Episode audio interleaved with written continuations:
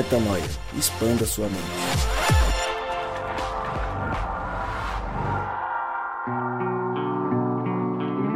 Está no ar mais um podcast Metanoia e você é muitíssimo bem-vindo ao podcast Metanoia número 217 e eu continuo falando aquela mesma coisa de sempre, que meu nome é Lucas Vilches e nós estamos juntos nessa caminhada, lembrando você que toda bela terça-feira você tem o que ouvir, você tem um novo episódio, porque tudo que fazemos está lá no nosso site portalmetanoia.com. E cá estamos mais uma vez entre amigos, entre pessoas que querem expandir a mente, obviamente, e juntos estamos nesse episódio que é muito especial, afinal de contas, ele, ele que você que está nos ouvindo ainda não conhece, ou se conhece, não conhece por meio do Metanoia, afinal de contas, ainda ele não esteve conosco, mas hoje ele está. Você não entendeu nada, mas eu já vou apresentá-lo, porque gentil, ó gentil, não judeu, o gentil, este homem de Deus, está conosco. Grande Alan Gentil, pastor, amigo, ouvinte, e hoje com a gente para compartilhar a mensagem do reino de Deus, compartilhar a mensagem de Cristo. Obrigado por aceitar o convite de, de se juntar a esses loucos aqui, gentil. E é uma alegria imensa ter você com a gente, viu? Fala galera, muito obrigado pelo convite, a alegria é toda minha e você esqueceu aí dos adjetivos, o adjetivo de ser fã, sou fã mesmo. É, o podcast Metanoia tem assim transformado a minha vida e a maneira como a gente propaga o reino. Então eu estou realmente muito feliz e expandamos juntos aí a nossa mente rumo a uma mudança de mentalidade e comportamento. Por que não? Tamo junto. Legal, legal demais. Que bom que você está aqui com a gente. E eles dois, hoje o Gabriel veio, falou para Mari, Mari, você não vai participar e ela não está participando. Gabriel, você foi muito feio nessa atitude e está aqui sem ela. Brincadeira, Mari Moraes está com um pequeno probleminha de saúde, não pôde gravar conosco. Melhoras, Mari! Gabriel Zambianco! E essa República de Diadema incrível, como é que tá? Estou falando aqui diretamente do Principado, é um prazer falar com vocês. Eu tive aquela conversa com a Mari, não podia deixar de fazer aquela brincadeira que ela adora, aquela brincadeira bem machista, dizer que eu falei para ela não participar e ela, como uma boa mulher, acatou a minha ordem. Brincadeiras à parte, obviamente que fará falta, a Mari é, é chata, mas é legal, né? Saudades, Mari. Isso é ridículo, Gabriel Zambianco. Já que você já falou, tchau. Cálice, feche seu microfone que eu vou apresentar ele. Oh! Não, eu quero falar só mais um negócio aqui, falar tá que, pô, então fala. ainda não temos, ainda não temos o Metanoia em imagens, mas a gente tá vendo aqui esse, esse, esse convidado aqui é bonitão, hein, rapaz? é, rapaz. da peste. Olha essa barba aí, Lucas, pega. Mas ainda bem que não tem imagem, porque você tá sempre sem camisa, porque você voltou do crossfit suado. Aliás, fica a pergunta: por que eu tô com a minha imagem ativada? ah, meu Deus. eu falei que quando o Gabriel aparece, ele aparece assim, mas sigamos o jogo. Gabriel, obrigado pela sua participação. Volte no próximo Metanoia. Um obrigado. Abraço, Deus. Rodrigo Maciel, você tá na paz? Tá legal? Tá firme? Eu tô na paz, graças a Deus. Acabei de voltar de uma viagem para Curitiba. A gente teve com com o grupo ali da, dos idênticos e dos reconciliadores ali, é, nessa cidade maravilhosa que é Curitiba, que a gente tem bastante carinho. Cidade da Mari, inclusive, é, e da, do resto da turma, inclusive, quero mandar um beijo para eles ali, Cristal, a própria Gabi, o Léo, todo mundo que esteve com a gente ali, Mal Mal e a Mari. Foi muito bom o final de semana com vocês aí, muita expansão de mente, muita revelação, foi muito legal. E hoje, mais uma vez, a oportunidade de estar junto aí com esse cara que eu admiro muito, o, o Gentil, embora é, muito é, gentil e é, carinhoso, né, com relação a, a dizer que é fã do Metanoia aí, é um cara espetacular para a gente ouvir e ler, um cara que faz umas reflexões muito massa. É um pastor muito diferente, um cara que não, não carrega só um título aí é, de pastor, mas é também um cara que, que ele dedica a vida a cuidar de gente. Eu, eu tive o privilégio de conhecê-lo e conhecer também a sua esposa. E para mim é uma alegria muito grande poder gravar contigo aí, viu, Jerico? Tamo junto aí. Além dos manos de sempre, Zambianco e Lucas Vilches, que hoje, mais uma vez, nessa música aqui tão especial, a gente consegue expandir a mente. E por que não é, nos divertir com essa música mais uma vez. De deixa eu falar uma parada para vocês que eu não sei se vocês estão ligados, mas o IAP, que é uma faculdade e colégio lá de Maringá, no Paraná, é conectadaço no Metanoia. São mais de 1.214 alunos e desses 1.214 alunos tem uma paulada que é do ensino superior e em peso a galera do ensino superior curte muito Metanoia, então um abraço para toda a galera aí.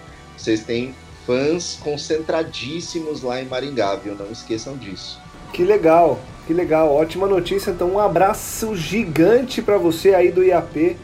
Continue expandindo a mente com a gente, apesar dessa loucura que é esse encontro semanal de amigos. Que alegria saber que vocês escutam a gente. Então continuem com a gente. Vamos então para nossa música, já que a música no final da música a gente fala e ouve a música. O ideal é que a gente primeiro expanda a mente, que a gente compartilhe verso a verso, melodia a melodia e que a gente consiga chegar numa, num, num ponto bacana depois dessa conversa de hoje. A gente resolveu fazer uma análise. Análise não, né? Porque a gente simplesmente estuda, a gente lê, a gente reflete juntos aqui. É, e hoje a música é Tocando em Frente, de Almir Sater, um clássico da música é, popular brasileira, por que não? E com uma letra que quando você para para apreciar, você percebe que tem muito daquilo que a gente tenta colocar em prática na nossa vida. É, eu queria, antes de começar, Gentil, te fazer uma pergunta aí é, já em alusão ao nome da música, Tocando em Frente, o que, que para você, Gentil, é tocar em frente? Como que é seguir a vida é, tocando em frente? De uma maneira é, direta mesmo, se você tivesse que me, me descrever o que é uma vida que está sempre tocando em frente, que vida que é essa? Cara, é, duas coisas assim me vêm me vem à mente quando quando eu ouço essa frase, né? Tocar em frente, ou o que seria tocar em frente. A primeira delas é, é, é lembrar do texto que diz: deixando as coisas que para trás ficam. É, é você não viver uma vida saudosista, sempre buscando se apegar àquilo que já foi, ou de alguma forma é, utilizando aquilo que passou como um obstáculo para você avançar, seguir adiante. E eu acho que na nossa sociedade a gente vive muito isso. A gente vive muitos traumas do passado e se vale desses traumas, é, o que obviamente existe, tem pertinência, mas que de alguma maneira nos impede de tocar em frente, né? Como o, o Almir Sater diz nessa música. E a segunda coisa, sendo bem objetivo, tem a ver com o discurso de Cristo no Sermão do Monte.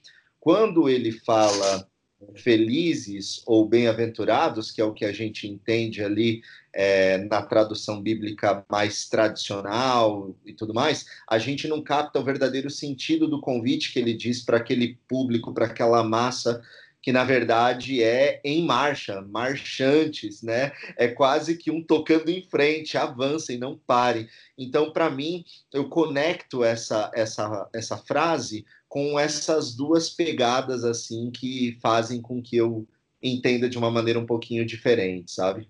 Ótimo ponto de vista. Eu vou começar a ler aqui a, a letra, senhores.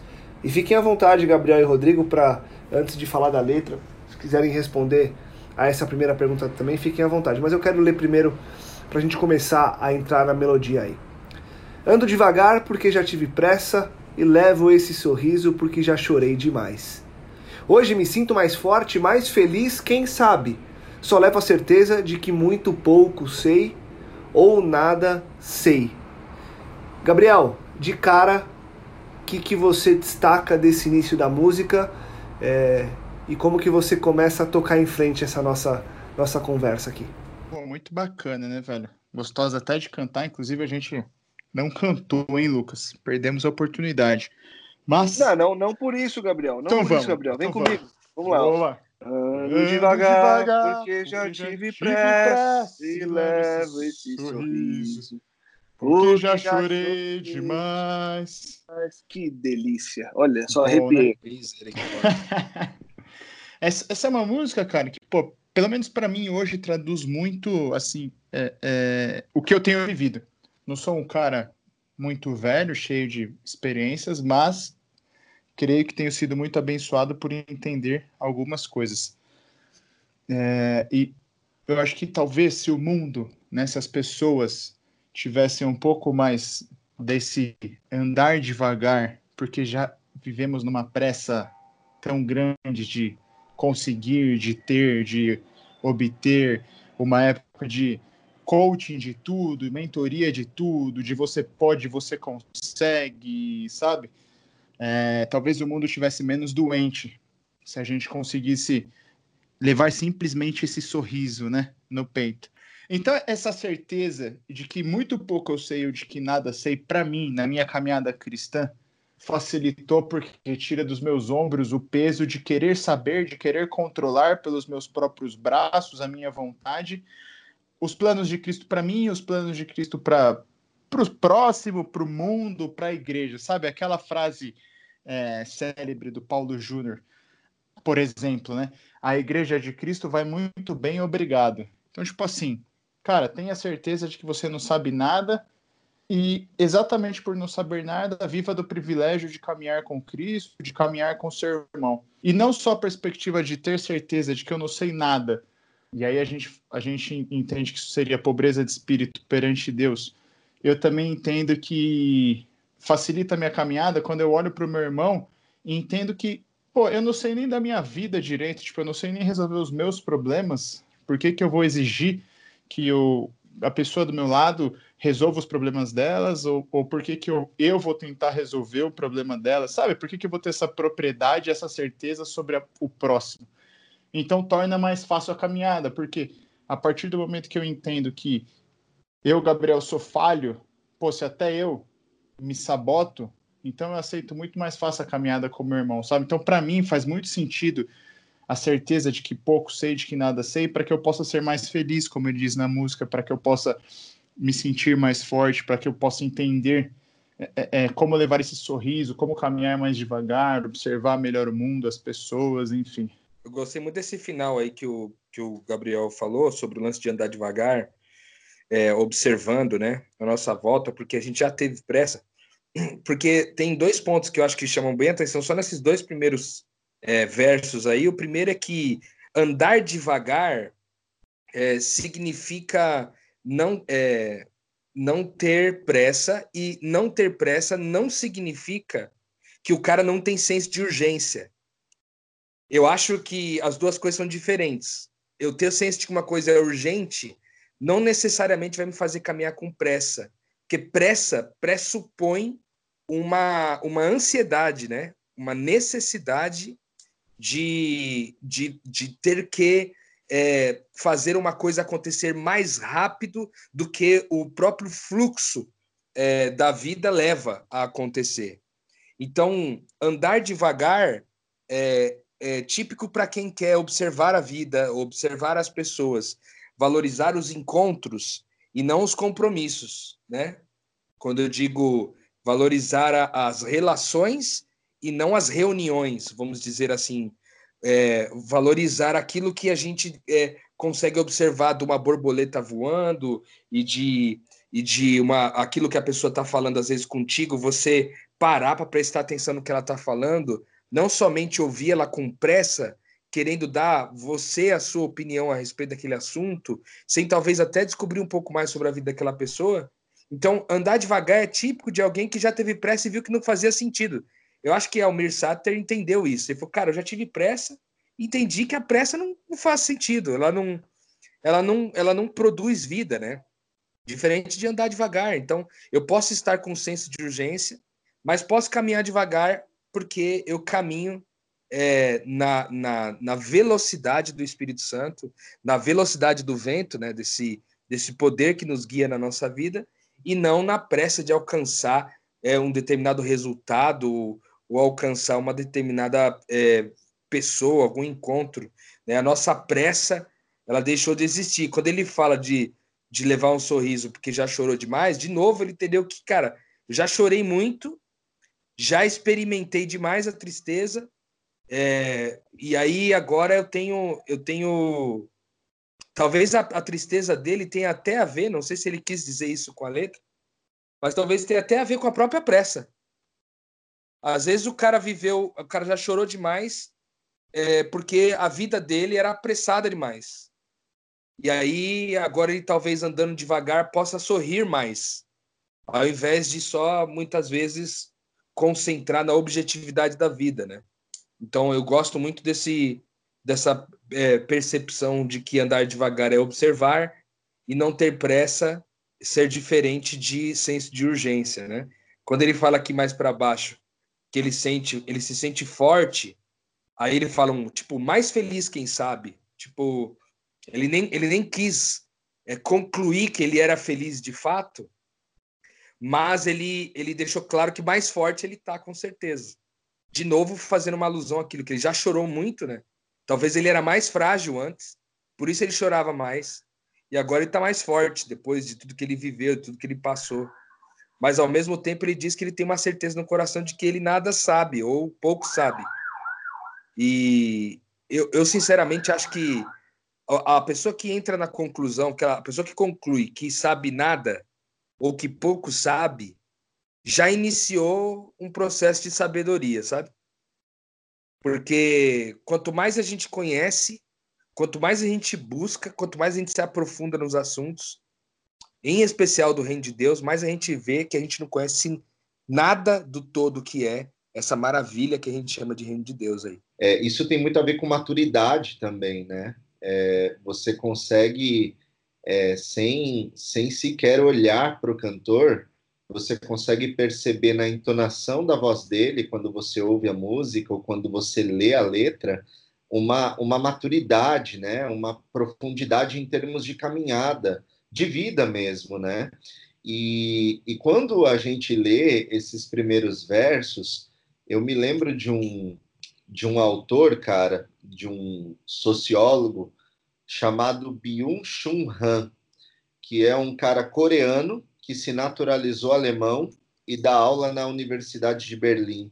E ele escreveu um livro muito massa chamado A Sociedade do Cansaço, pela editora Vozes.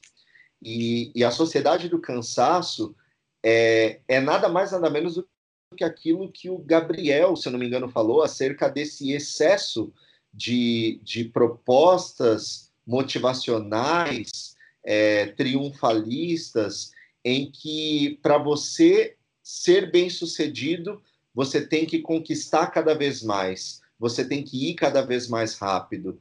E a nossa sociedade ela vai dentro dessa nuance, ela vai sempre buscando ser uma predadora, né, do outro sobre o outro. E isso faz com que essa sociedade do cansaço é, seja uma sociedade do desempenho a todo custo, da produtividade, é, e essa sociedade da produtividade gera hiperatividade, e a hiperatividade ela rompe com o tédio, ou seja, ter tédio ou ser ficar entediado é algo ruim, é algo nocivo, e isso faz com que a sociedade que era do cansaço se torne uma sociedade ansiosa e doente. E por conta disso, ela para de contemplar o belo, ela para de valorizar as pequenas coisas e não vê a vida passar. Então ela realmente ela sobrevive, ela não vive, né? Então achei muito legal o que vocês dois pontuaram e me remeteu a, a, a, essa sociedade que, que esse sociólogo fala, cara. Esse, esse lance do, do encaixa exatamente na uma terceira estrofe, essa maturidade. Tanto que ele faz. Eu, desculpa, Lucas, só para continuar. Conhecer as manhas e as manhãs o sabor das massas e das maçãs. Ou seja, é exatamente um cara que conhece, trocando aqui em miúdos, conhece os jeitos, as soluções, as maneiras, mas também conhece as manhãs dos dias. Tem uma experiência de vida, já viveu algumas coisas. Eu acho muito bacana esse, é esses sertanejos, em geral, eles tentam passar uma lição de vida, né? Uma história. Eu consigo até visualizar assim a gente via muito disso na televisão antigamente, agora, agora menos, até retratado em novelas e tudo mais. Pessoal que fazia aquela roda da família, aquela violinha tocando e todo mundo ali conversando e tal. e talvez a gente tenha perdido realmente essa troca de experiências, né? Esse, esse conhecer esse sabor das massas e das maçãs pelas histórias dos pais, dos avós, enfim. Realmente, talvez essa sociedade, essa sociedade do cansaço que o, que o Gentil disse aí, que vive numa pressa, impede a gente de contemplar o belo, né? É, é, é eu tenho uma saudade, cara, uma coisa, sabe, tão besta, tão fútil. Hoje eu, infelizmente, pego o transporte público para ir para me deslocar até o trabalho, mas teve uma um breve momento na minha vida em que eu era muito feliz, que eu ia ao trabalho ou a pé, porque era realmente próximo, ou de bicicleta. E cara, você vê o parece que o mundo passa mais devagar mesmo, sabe? Você começa a fazer amizade com algumas pessoas, você começa a entender ali a logística de vida, de, de, de como o comércio abre e fecha. É, é muito engraçado, velho. Como você se torna. Parece que você volta a ser dono do seu próprio tempo, sabe? Porque assim, é, se eu quiser ir mais rápido, eu vou pedalar mais forte, se eu quiser ir mais devagar, eu vou mais devagar. Então parece que você se torna dono daquilo que Deus te deu, que é que era o tempo, né? Que é a vida, né, cara? Legal, legal. É boa, boa, Gabriel. Boa, gentil. Deixa eu, deixa eu emendar. O Gabriel avançou aí já para a parte do das manhas e manhãs, massas e maçãs, que eu acho que é um pouco do, do complemento ou, ou até da. Eu fui lendo a música enquanto vocês falavam, fui avançando um pouco aqui, e ele vai propondo algo e ele resolve um pouco mais pra frente na música, né? E o que o Gentil trouxe quando ele vai falar da, dessa, dos pormenores da vida, né? Dessa coisa do detalhe, tá aí nessas manhas e manhãs, massas e maçãs. Mas eu queria voltar um pouco atrás para fazer a pergunta que eu ia fazer ali um, a, alguns minutos para você, Gentil, do seguinte. É, ali na, na, no segundo trecho, que eu acho que é um trecho muito importante, porque ele fala de, é, dessa, de se sentir mais forte e talvez mais feliz e ele diz que só leva a certeza de que muito pouco sabe ou nada sabe.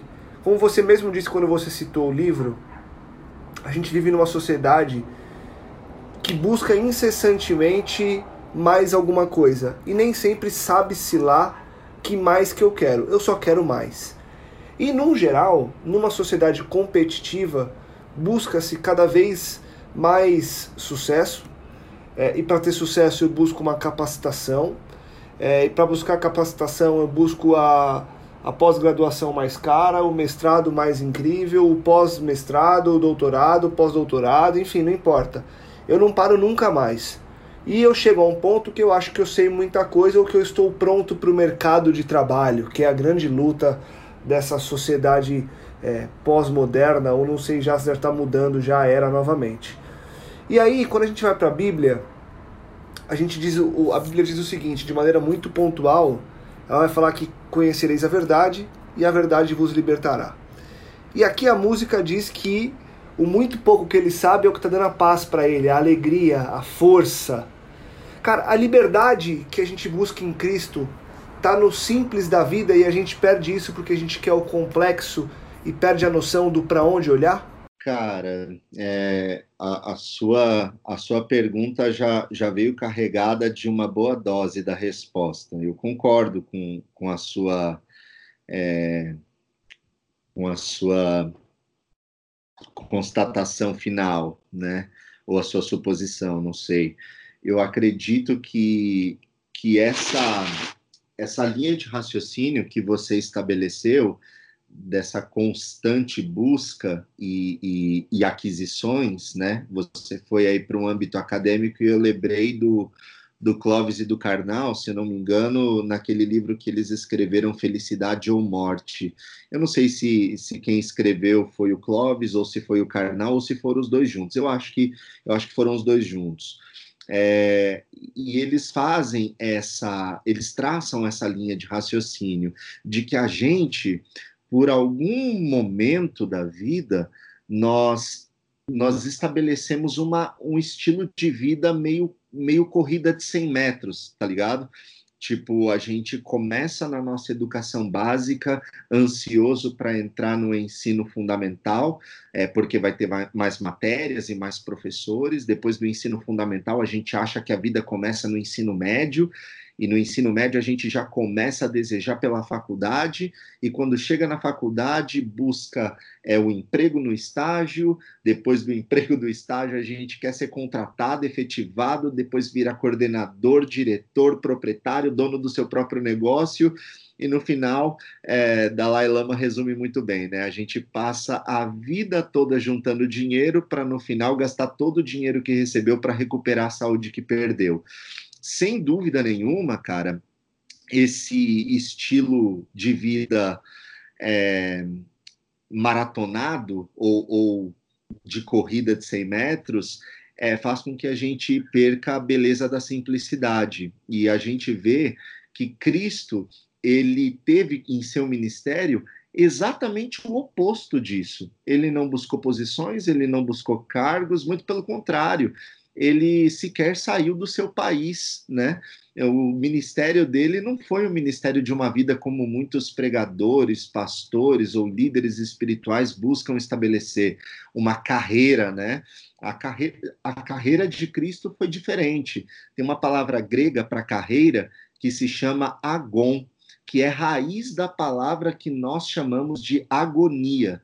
E, cara, a gente não consegue associar mais carreira com agonia. Carreira, para nós, está sempre sobre uma perspectiva de sucesso, enquanto a vida de Cristo foi uma vida agonizante. Ele agonizou a aflição do outro, as lutas do outro, ele teve essa empatia. Tem um, um, um livro que eu curto muito, é, do Donald Craybill, que é O Reino de Ponta Cabeça, que faz com que a gente inverta a pirâmide das necessidades, né? Inverta a pirâmide daquilo que de fato provém do reino e não do anti-reino, que é o que todos nós estamos vivendo hoje nessa era, nesse século.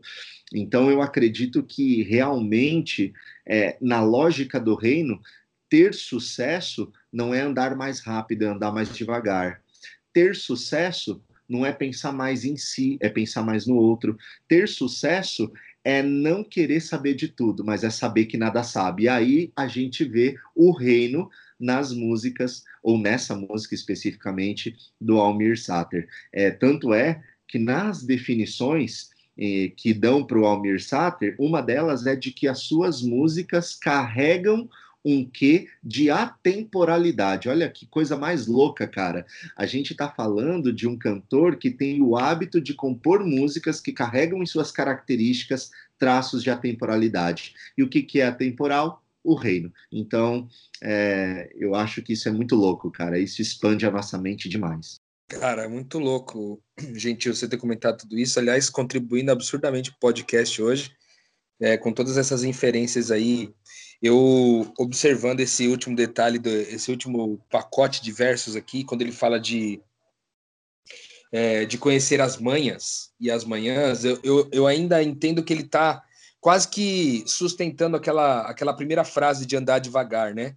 Porque só quem anda devagar conhece a manha das coisas. Porque, por exemplo, você pode, você pode é, dirigir, você pode aprender a dirigir com a teoria, e com a prática é, de, um, de 20 aulas, mas você só vai descobrir as manhas mesmo de dirigir quando você, de fato, estiver vivendo isso aí no seu dia a dia. O mesmo vale para quando você vai cozinhar alguma coisa. Às vezes você vai fazer um bolo, cara, você, para você poder, às vezes, fazer o bolo ficar cada vez mais saboroso, mais gostoso, você vai ter que fazer ele mais devagar para entender as manhas de tudo. Então ele gasta tempo com as manhas, ele gasta tempo com as manhãs, no caso aqui tem uma contemplação bem clara. E aí quando ele fala de sabor de massas e das maçãs, eu estou entendendo que ele está falando de conhecer o artificial, mas conhecer também o natural, né? Ele conhece o alimento que vem industrializado, ele não desvaloriza isso, mas ele também ainda tem esse quê de pegar a fruta no, no pé, entendeu? De ver a beleza de arrancar a fruta direto do pé e comer. Coisas, cara, que a gente nessa, nessa vida que a gente se propôs a viver hoje, a gente se alienou da natureza que nos propõe o alimento. Hoje, quando você come uma maçã, você vai lá escolher a maçã, por exemplo, no supermercado, você não tem noção da árvore de onde veio aquilo lá. Tem gente que nem conhece, nunca viu as árvores que dão os frutos que come. Nem sequer pesquisou na internet a respeito. Então, eu vejo que ele tem uma preocupação disso também, de não estar alienado de nada. E a alienação vem da pressa. Quanto mais apressados nós estamos, mais alienados ficamos. E aí, é, quanto mais a gente a gente é, conecta esse essa é, tira essa alienação para viver essa essa inclusão de tudo que está à nossa volta para nossa vida, a gente vai conseguir é, experimentar isso, essa vida com um pouco mais, com menos pressa e andando um pouco mais devagar. Deixa eu seguir aqui a música então, porque a música tem mais alguns versos importantes e acho que é legal a gente conseguir contemplar tudo que está nela. É, seguindo a canção, ele vai entrar num trecho bastante é, interessante aqui, mas eu vou me estender e aí a gente volta de acordo com o que vocês quiserem bater aqui, beleza? É preciso amor para poder pulsar, é preciso paz para poder sorrir, é preciso a chuva para florir. Penso que cumprir a vida seja simplesmente compreender a marcha e ir tocando em frente, como um velho boiadeiro levando a boiada. Eu vou seguindo os dias pela longa estrada, eu vou, estrada eu sou. Gabriel, é, não, mentira. Vou perguntar pro Gentil, que é nosso convidado. Gabriel, segura aí, daqui a pouco você fala. Gentil, nesse novo primeiro verso aqui, primeira, primeira estrofe, ele vai falar que precisa de amor, de paz e a chuva. Por que você acha na poesia é, que vem como causadores principais alinhados o amor, a paz e a chuva? Sendo que teoricamente a chuva destoaria aí dessa, dessa poesia. Ou não? O que, que você enxerga por trás dessa poesia para que os três estejam juntos aí? Cara, vocês são muito generosos. Eu, eu preferiria ouvir muito mais do que falar, porque os insights de vocês assim são absurdos, cara. É, é muito, muito legal participar dessa, dessa convergência aí de, de ideias. É, mas obrigado pela gentileza aí. Você é que está sendo gentil, mas na real, cara, eu não acho que destoa, não.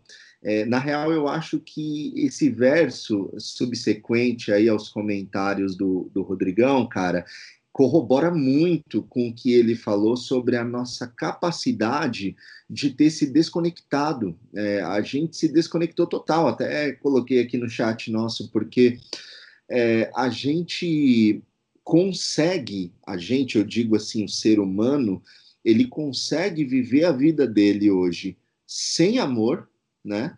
É, inclusive, até me, me lembro de uma, de uma música que sempre que eu entro na Marginal Tietê, quando eu estou entrando em São Paulo, eu, eu me remete do Criolo, quando ele diz que não existe amor em SP, né? É uma, é uma pegada muito profunda, né? É uma das músicas assim que mais mexem comigo, porque eu sou natural de São Paulo e cresci a minha infância inteira é, aqui. E realmente o, o ser humano ele consegue viver sem amor, ele consegue viver travando guerras, sem paz, e ele consegue viver desconectado do círculo natural da vida, que é a, a natureza, que é você esperar o tempo certo e coisas que não estão no seu controle para florescer e para e para fazer surgir outras coisas. Mas quando você através da maturidade, que nós já comentamos lá atrás, entende que essas três coisas são uma tríade para você seguir uma vida de prosperidade, de alegria, de, de, de prazer, você entende a conexão que o amor, a paz e a chuva, que é a natureza, que é o elemento que está fora da tua, da tua alçada, tem para dar uma sincronicidade para a tua vida. Então, quando eu vejo essas três frases, é preciso amor para poder pulsar, pô, é, é real, você consegue viver sem amor, mas você não consegue perceber a vida como de fato ela foi criada para você viver se você não tiver amor. É preciso ter paz, porque se você viver uma vida de guerra, você não vai estar tá vivendo, você vai estar tá só guerreando. E é preciso a chuva, porque é preciso nós sabermos que as coisas não acontecem simplesmente pelas nossas mãos, elas acontecem, sobretudo, pelo sobrenatural, pelo que eu não tenho controle, pelo fenômeno que não está baseado no meu poder de decidir. Então, quando eu, eu leio é, eu sinto que há uma convergência muito forte, sabe? É, é isso que para mim significa. Sensacional, sensacional. É um, trecho, é um trecho bastante profundo. A música é profunda por si só, né? E ela vai evoluindo de um jeito é, muito interessante. Rodrigão, é, depois desse trecho aí que o Gentil falou, se você quiser pontuar alguma coisa legal, mas como o nosso tempo está avançando, queria tentar avançar também com a música aqui. Ele entra na parte central da música, né? na, na parte central da história que ele se propôs a contar, que é a parte que você diz que está tocando em frente, que o que é a vida para ele. Ele explica que a vida para ele é simplesmente tocar em frente. E aí eu vou retomar aquela pergunta que eu fiz lá no começo para o Gentil. É, para você, é, se você for concordar com o autor de que a vida é simplesmente tocar em frente, como você traria para nossa prática esse tocar em frente agora? Cara, é interessante que ele fala aqui de compreender a marcha, né? E, isso remete ao que o Gentil falou lá no começo, daquela palavra que, que representa o, o bem-aventurados lá, né? E, e, foi muito legal ter feito esse cruzamento, né? Porque foi sem querer, eu acho. Não sei se ele tinha pensado nisso, mas rolou um negócio meio sem querer, assim. E de novo, né? Ele entende que esse tocar para frente, é, lá em cima ele fala que ele anda devagar, e o andar devagar, agora ele diz aqui embaixo que é marchando, né? Ele, você compreende a marcha, você entende o ritmo. Ele fala desse lance do pulso, né? Parece que dá esse. Quando é que você mede o pulso normalmente, né? Numa, em, em condições normais, né? É quando você tá querendo saber se o batimento cardíaco ali, quando você está praticando um exercício físico, está caminhando, etc. Você você sente o seu pulso aumentar e, enfim, quando você está correndo, quando você está fazendo de outro jeito e aí na, quando você não está com pressa, quando você está andando devagar, esse pulso é mais é, ele é mais natural, né? E aí quando eu toco em frente, eu toco em frente dizendo é, que para minha vida, daquilo que ficou para trás fica como um, um aprendizado e aquilo que vem para frente é, é, é, não pertence a mim. Então eu só vivo a marcha. Eu gosto até de pensar que quando ele fala de tocar, tocando em frente, pode até ter um mistério aqui de que ele está falando que ele está tocando mesmo um instrumento é, e que remeteria para nós essa diversão, né? Ele se diverte enquanto ele vive sobre uma marcha que ele compreendeu. Ou seja, está ali, compreendeu a marcha da vida, entendeu que tem que andar devagar, que tem que experimentar de tudo, tem que entender as manhas e as manhãs, tem que curtir o, a massa e a maçã. E aí ele vai entendendo isso e vai tocando em frente, ou seja, vai, vai se divertindo enquanto vai indo para frente, né? Indo para adiante, né? Então, eu acho que tocar em frente vem muito disso. Ele, ele talvez faça a utilização aqui de uma metáfora é, do, do velho boiadeiro, né? Que vai levando a boiada. É, ele, cara, o boiadeiro ele, tá, ele vai fazer aquilo ali todos os dias. Ele solta os bois, os bois vão pastar, e aí ele volta. Todo dia ele vai ter que chamar lá os bois, tal, colocar os bois de volta dentro do pasto. É, e isso gera um ritmo para essa vida, né? Ele vai entendendo que a vida tem um ritmo, tem uma rotina que vale a pena ser observada e, e, e contemplada, né? É, como um, um, velho boiadeiro que vai tocando a boiada, né? Que utiliza esse verbo tocar para tocar em frente como utiliza o verbo tocar para tocar a boiada, né? Ele está mais uma vez é, atribuindo isso aí à, função do boiadeiro. É, e, e ele é diz. Simples, né, Rodrigo? Do quê? O prazer pelo simples, né, cara? A gente vive hoje em dias em que todo mundo quer fazer algo extraordinário. E às vezes o extraordinário é ser simples, né? Às vezes o extraordinário é ser simples e e você percebe isso na mão do, do boiadeiro, que muitas vezes é um, é um homem simples, que cultiva uma rotina muito simples, mas que não tem pressa de fazer a boiada chegar toda dentro do, do, do curral novamente. Ele simplesmente segue a caminha, o caminho aí. E ele finaliza o verso dizendo que ele vai seguindo por uma longa estrada e ele se chama de agora, ele se nomeia como essa estrada sendo ele, né? E aqui é, não tem como não pensar nessa história de que de Jesus ser o caminho, é, ele é o caminho, a verdade e a vida, né? Jesus é o caminho. Se nós temos a identidade de Cristo, o caminho é, é, passa por aquele que vive em nós, né? Nós somos essa estrada, nós somos o durante, né? Nós não somos o, o destino final e nem a origem de todas as coisas, nós somos o durante.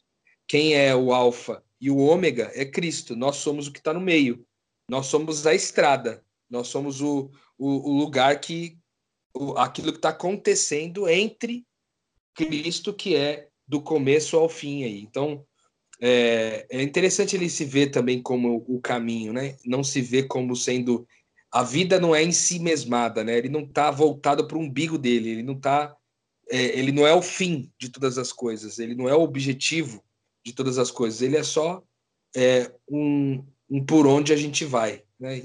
Eu gostei bastante dessa reflexão aí nesse sentido. Mano, essa música é simplesmente sensacional, velho quanto mais você lê e relê, mais você tem insights aqui, mais Deus se revela, né? Eu achei muito louco o que vocês falaram, principalmente com essa questão da conexão com a vida, conexão com, a, com o natural, com aquilo que Deus permitiu pra gente. E essa estrofe, o que faz o nosso coração pulsar, né? Pelo que a gente pulsa, sabe? Eu fico pensando, velho, é, é, a gente tem tanta às vezes a gente coloca tanta coisa, né? Tanta, tantos objetivos que a gente perde o verdadeiro amor pelo que importa. E o nosso coração, a gente pulsa, mas sabe, bem fraco, por pouco tempo, né?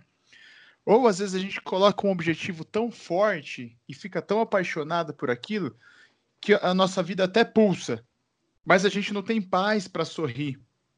A gente não consegue viver, velho. E isso aí você pode aplicar na sua vida para todos os sentidos, inclusive para a caminhada com Deus. Às vezes eu me coloco ali para fazer algo para Deus, que já começa errado, né? Pelo fazer errado, entre aspas, pelo fazer algo, sendo que na realidade eu nem preciso fazer nada. E no intuito de tentar algo, eu perco essa paz e me afasta desse natural do simplesmente deixar chover para que eu possa florir, sabe? E eu achei. Eu não sei se. Eu tenho assim, uma conexão muito forte com. com é, com o pessoal mais interiorano, minha família, assim, e eu consigo visualizar muito, muito claramente quando ele coloca aí nas estrofes esse lance de que ele fala assim: penso que cumprir a vida seja simplesmente compreender a marcha e ir tocando em frente. E eu consigo visualizar, pô, vô, tio, assim, o pessoal eu, da família que vivia uma vida difícil, sabe? Uma vida sofrida, uma vida que muitas vezes eu da cidade olhava e falava, cara, não tem benefício, não tem privilégio, sabe? Não tem. Às vezes não tem uma televisão, não tem um videogame, como é que pode, né? E aí você olhava aquela pessoa cansada, sofrida da vida, mas que na realidade tinha compreendido a marcha, estava tocando em frente, com muito mais amor paz e florindo muito mais do que do que um dia, quem sabe, eu venha florir, né? É, eu fiz essa mesma o mesmo ponto que o Rô falou, me parece que que quando o Almir Sater escreveu a música, ele colocou essa essa leveza no levar a boiada todos os dias, tocar a boiada e de uma forma tão leve, sabe? Curtindo tanto o privilégio de viver com Deus, sabe, tão cheio de paz ali, que ao conectar-se com o natural de tocar a boiada, de estar ali com, com a natureza, de entender que tocar a boiada é levar mantimento para sua família, é manter uma, uma comunidade de repente, é gerar emprego, sabe esse tipo de situação? Que ele vai feliz ali simplesmente tocando o violãozinho dele de boa, entendendo que, que o objetivo da vida não é simplesmente fazer, mas muito mais entender e compartilhar essa natureza de Deus, né? E muitas vezes o cara nem, nem, nem, nem chama de Deus, nem coloca Deus na equação toda, mas quando ele entende o que é esse cumprir a vida, a gente sabe aqui que só pode ter se originado do coração de Deus, essa paz toda. E eu achei muito sinistro também, Rô, quando ele, quando ele ele descreve esse lance do, pô, pela longa estrada eu vou E no final das contas, o privilégio de estar com Deus não é só a caminhada, né? Mas é, é o caminhar apesar de mim e também através de mim. É ser também para os outros a estrada, para que eles possam conhecer esse simplesmente de pô, tudo isso, cara, eu, é sinistro demais. Essa música é, já produzia no meu coração muita paz. Agora, então, sensacional, velho. Quem que indicou mesmo? Foi a Dani, a Lopes, Dani Lopes, do Rio de Janeiro. Inclusive, um abraço para Dani Lopes aí, que, que acompanha o Metanoia também bastante, e nos encaminhou essa sugestão de gravar essa música, que foi muito feliz a sugestão aí. Inclusive, a continuação do verso aqui, é, eu acho que até o último verso, né? Ele, ele diz que todo mundo ama um dia, todo mundo chora, um dia a gente chega e outro dia a gente vai embora. Eu fico pensando assim, cara, isso aqui isso aqui é, de novo, como o Gentil disse lá no começo, a vida de alguém que é muito maduro, sabe? Alguém vivido, um cara que realmente viveu a vida, porque não fica. É, o cara fica feliz com gente que chega, ou triste com gente que chega, depende de quem chega e de em, em, em quais circunstâncias chega. Mas sabe que quem um dia chegou também um dia vai embora e que, e que há uma beleza em contemplar quem chega e contemplar quem vai embora. Ao mesmo tempo que há uma, uma, uma tentativa de não viver uma ansiedade de se alguém que chegou é, tá ali, não vai ficar para sempre. E, por exemplo, se eu entendo que alguém que chega é alguém que, tá, que me causa algum certo incômodo, é, eu tenho esperança que, tipo, cara, se, se for para ser desse jeito, de repente, em algum momento, essa pessoa vai embora. Se é uma pessoa maravilhosa também, em algum momento ela também vai embora. E isso pode ser utilizado até do chegar e sair enquanto vivos, mas também o chegar e sair é, do ponto de vista da vida, né? Um bebê que nasce e vem ao mundo, ele chega ao mundo é, e traz muita alegria, muita felicidade para as famílias envolvidas, mas também que esse mesmo bebê é, iniciou é, uma vida que está é, dia após dia chegando mais perto da sua morte. Ou seja, a vida e a morte, o nascimento e o sepultamento, as duas coisas também fazem parte da vida da gente. E aí, de novo, aquilo que o Gentil falou, a temporalidade no discurso do Almir Sater, né? Porque ele entende que esse chegar e sair é, é, normal, mas ele não vive ansioso por conta disso, né? Tanto que ele disse na sequência do texto que ele diz que cada um de nós compõe a sua história. Cada ser em si carrega o dom de ser capaz, ou seja, é, nesse sentido de, de, de entender quem entra e quem sai, que tem dia que a gente chora, todo mundo chora, e tem dia que a gente tem a alegria de amar no final das contas, isso tudo é a construção da nossa história, é, que todos nós temos a capacidade de viver, porque isso é dom de Deus, né? Dom de Deus para nós. A vida é dom de Deus para todo aquele que crê.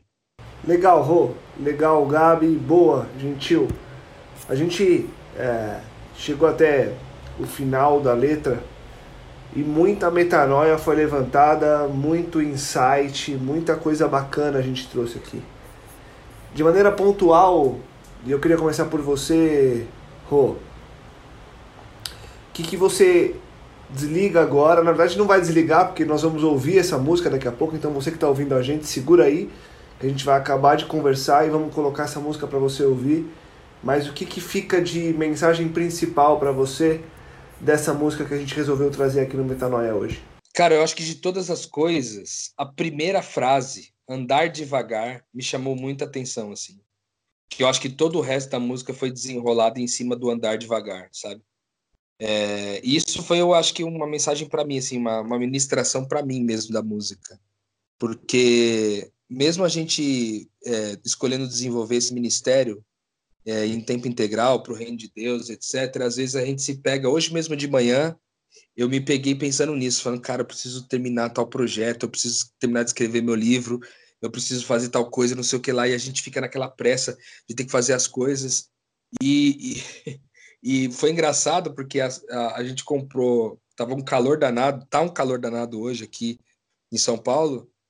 E aí eu falei, cara, sabe o que eu vou fazer? Eu vou sair vou tomar um sorvete. Fazia muito tempo que eu não fazia isso, cara. Tipo assim, eu parei o que eu tava fazendo, eu parei de produzir o que eu tava produzindo e fui tomar um picolé, velho. Aí sentei ali, tinha acabado de comprar o picolé na, na sorveteria, sentei, sem pensar em nada, sem produzir nada, e, tipo, tomei meu picolé, sabe, cara? E foi um tempo tão prazeroso, assim, como o próprio Gentil falou, né, dessa, desse ócio positivo, né, ou até de um tédio positivo das coisas. E tipo assim, cara, deixa eu dar uma pausa e viver e respirar enquanto eu estou produzindo também para o reino de Deus, sabe? Então eu acho que a música ministrou para mim através dessa primeira frase. Lógico, todo o resto vai vai corroborar com isso, mas andar devagar porque já tive pressa fez muito sentido para mim. E, eu acho que o Espírito Santo ministrou muito ao meu coração hoje da importância de desacelerar dos planos e projetos para poder contemplar o belo de Deus e não deixar é, de, de experimentar aquilo de incrível que Deus colocou na vida da gente por conta dos planos. Né? Isso, isso é meu maior aprendizado hoje, sem dúvida. E por aí, Gabriel, o que, que você conclui depois de uma música que você disse que já era fã e que se tornou ainda mais fã depois dessa conversa? Cara, eu acho muito bacana isso que o Rô falou. A gente conviveu aí com várias pessoas que, que pô, amadureceram em Cristo e tudo mais, e algumas delas, assim, a gente passou passa tanto tempo vivendo uma religiosidade, né, uma mentalidade mais é, formatada, que é difícil a gente conseguir sair disso. Porque isso está na, na, sociedade em todos os, os níveis, segmentos e departamentos, né?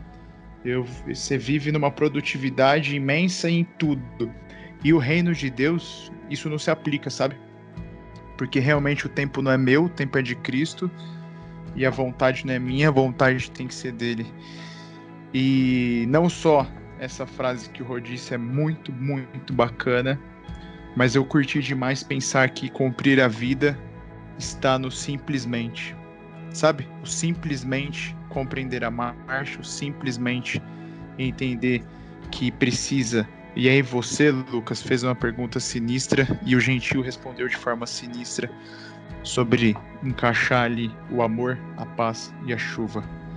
Então que a gente possa simplesmente curtir o privilégio de Deus, curtir o natural que Deus é, que Deus nos permitiu, que Deus no, nos, nos concedeu, sabe? E entender que Ele é o dom que se faz capaz através da gente. E aí é só ser feliz e viver a paz de Cristo, cara. Tem uma música que eu falei pra gente gravar, e agora talvez ela até perca um pouco o sentido, por, porque essa música aqui é tão completa que a ideia que a gente trocou aqui já meio que abarca lá. Mas o, um cara ele chama Silva. O Silva e a Ludmilla, eles gravaram uma musiquinha gostosa, cara. Chama Um Pôr do Sol na Praia. E depois que você ouviu o podcast aqui e entendeu, principalmente sobre essa necessidade de viver mais, mais tranquilo, mais devagar, dá uma escuta lá, cara. Escuta que é é sensacional, sabe? Eles falam, só pra você ter uma noção, Lucas, ele fala, fala assim na, na música: você não anda bem, precisa relaxar, precisa de uma praia, um pôr do sol na praia. Quando que a gente tem a oportunidade de contemplar a vida, assim como a gente contempla um pôr do sol na praia? Se ir na praia já é difícil, se ir à praia, sentar e contemplar o pôr do sol já é difícil, se a gente nem isso consegue fazer, como que a gente vai contemplar o Cristo que é na pessoa que está do meu lado? Como eu vou contemplar o Cristo que é na família? Você entendeu? Então, cara, vamos buscar esse simplesmente aí e ficar mais tranquilão. Sensacional, Gabriel. Belíssimo fechamento. E eu passo a palavra para o nosso convidado que muito somou hoje aqui. Gente, obrigado, viu, cara? Bom demais ter você aqui e sinta-se convidado para participar mais, trazer mais metanoia com a gente. Mas antes de, se despedir, claro, é, conclui aí o que, que fica para você desse nosso papo, qual a principal metanoia que você que você teve e, e quer compartilhar aqui com a gente agora? Cara, eu, eu só tenho que agradecer. Quem me dera começar cada semana com uma, uma explosão de insights e, e de diálogos como esse, né? Eu acho que enriqueceria, suavizaria e melhoraria a vida de, de todo mundo, né, cara? Se todos pudessem é, dialogar no início de semana sobre o que nós estamos dialogando aqui e outras coisas pertinentes, a gente, sem dúvida nenhuma, teria uma terapia gratuita, né? Então isso para mim foi, foi terapêutico, cara, de coração. É, foi um prazer imenso e, e não convida não, mano, porque se você convidar, você, vocês vão ter que me aguentar aí, porque eu sou fã de carteirinha. Então, é, para mim, é, tem três três itens assim que se sobressaem, né? A música ela é um convite ao desacelero, literalmente. Na, na sociedade do consumo, na sociedade do cansaço, essa música é um convite para a gente não se cansar com banalidades, né? É, tanto que é uma música é, de 1990, é, é uma música que vai fazer 30 anos, né, cara? E, e ela tem esse dom, essa, essa capacidade de ser assertiva nos dias de hoje. Então, esse é o primeiro ponto, é um convite ao desacelero, sobretudo desacelero mental, posteriormente desacelero de vida, de estilo de vida. A segunda conclusão que eu chego é que o belo é simples, cara. O belo é muito mais simples do que a gente pensa. Essa é uma música que ela deve ter aí quatro ou cinco acordes no máximo. É uma música que ela não, não precisa de um cantor fazendo melismo. É uma música que não necessita de um instrumento solando. Ela é simples por si só e a profundidade dela se encontra na simplicidade. E o terceiro item, sobretudo, é a capacidade de atração empática que essa música tem. Sobretudo nas duas últimas frases ali, é, nas duas primeiras frases do último verso, quando ele diz: Todo mundo ama, todo mundo chora. Esse é um nivelamento que o compositor dá à condição do ser humano, cara.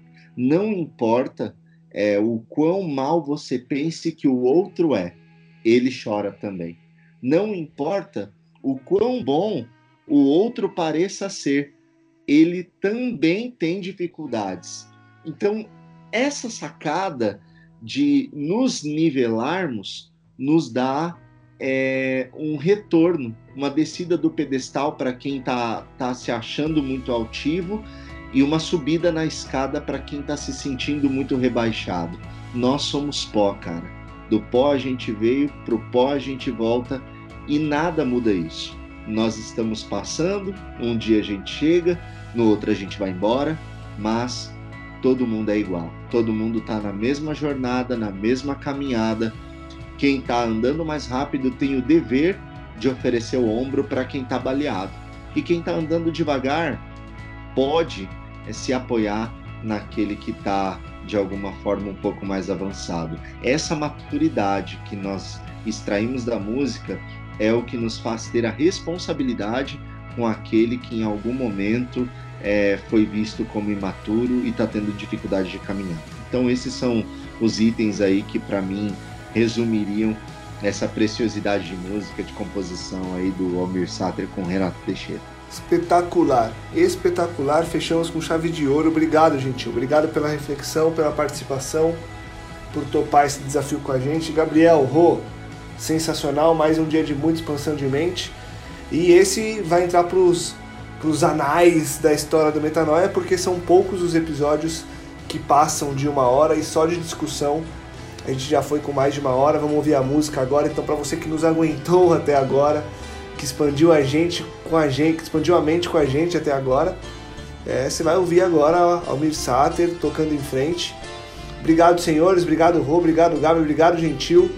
A gente vai voltar juntos aqui semana que vem para muito mais metanoia, muito mais discussão. E a você, eu deixo aquele convite todo final de episódio. Compartilhe, divulgue e ajude que mais pessoas possam expandir a mente.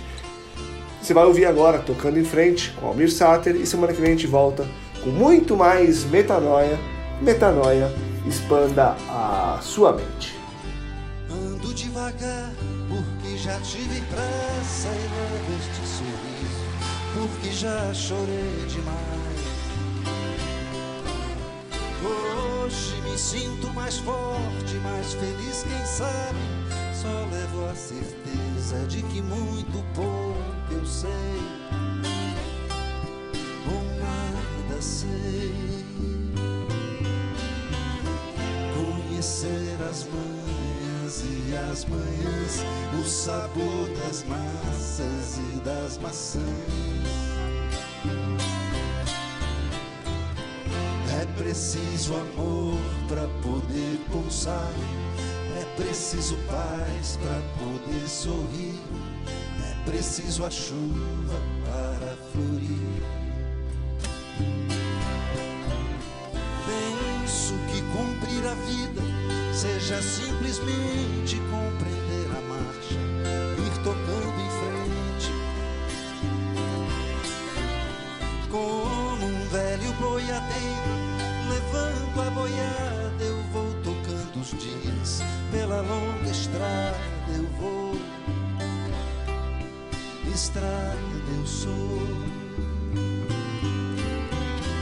Conhecer as manhãs e as manhãs, o sabor das massas e das maçãs.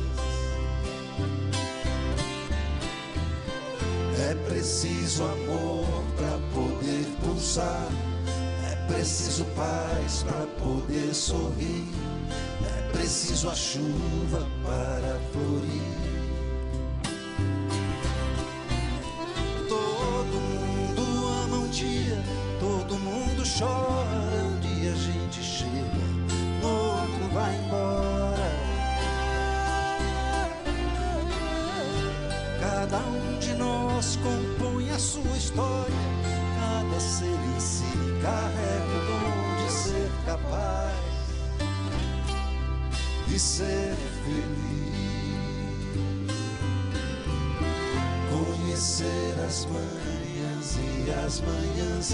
Sabor das massas e das maçãs. É preciso amor para poder pulsar. É preciso paz para poder sorrir. É preciso a chuva para florir.